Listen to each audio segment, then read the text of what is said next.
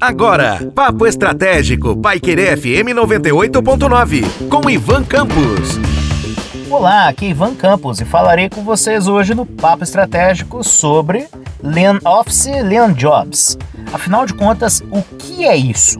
Bom, quando a gente fala em Lean Office, estamos falando de escritórios enxutos escritórios menores ou com uma infraestrutura diferenciada para que não necessariamente as empresas tenham ali a necessidade de um imobiliário, né, ou então no caso de um, um prédio propriamente dito, né, um bem imobilizado e também, obviamente, uma infraestrutura mobiliária, móveis, estrutura no caso essa de mesas, cadeiras, etc, como nós conhecemos. E Lean Jobs seriam então empregos enxutos. E aí a gente pensa então sobre a premissa de diferentes novas perspectivas de trabalho. Quando a gente pensa então no trabalho nos escritórios enxutos, eu já tenho ali alguns exemplos, e não são novos, relacionados aos espaços de compartilhamento ou coworking, onde você tem lá um determinado prédio, que é de uma determinada pessoa ou empresa, e esta pessoa ou empresa, inclusive, tem ali estruturas modulares que podem ser alteradas de acordo com a necessidade daquelas pessoas ou daquelas outras empresas que contratarão aqueles espaços por um determinado período ou apenas por algumas horas. E aí, nesse contexto, os escritórios modulares ou os escritórios compartilhados, eles cumprem uma premissa básica já dentro do Lean Office. Mas o Lean Office vai um pouco além. A gente pensa então sobre novas maneiras de você configurar esse escritório, não só fisicamente, mas também de forma virtual e tecnológica, onde eu posso ter ali naturalmente uma ilha onde eu tenha várias pessoas trabalhando remotamente em diferentes lugares daquela cidade, daquele estado, país ou até mesmo no mundo. E isso é um tipo de escritório e cumpre a premissa do Lean Office. O Lean Office também dá para aquela empresa que não está ainda preparada para isso a possibilidade de que ela tenha diferentes ilhas de trabalho dentro de uma estrutura predial, em que você terá lá então formas e remanejamentos possíveis para que então os colaboradores possam trabalhar.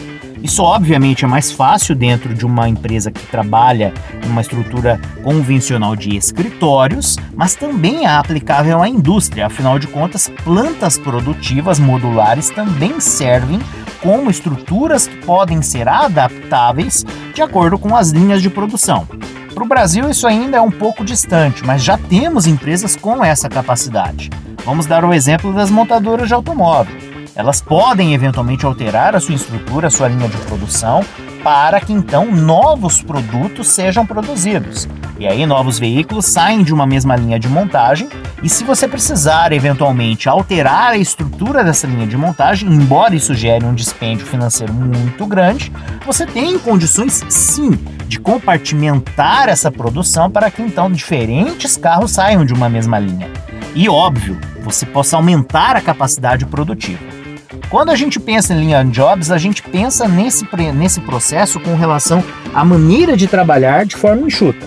E aí eu penso então nas reflexões que são, que, que são possíveis né, dentro dessa nova configuração de trabalho que nós temos visto no mundo inteiro, que a pandemia evidenciou por meio do trabalho remoto, do trabalho híbrido, da eventual necessidade de empreender das pessoas que perderam o trabalho e também, claro, né, por meio das novas condições de você desenvolver uma determinada tarefa. Então, antes você fazia um determinado, é, uma determinada tarefa e trabalhava em uma determinada empresa. Hoje você pode trabalhar para várias empresas ao mesmo tempo, desenvolvendo a mesma tarefa de diferentes formas.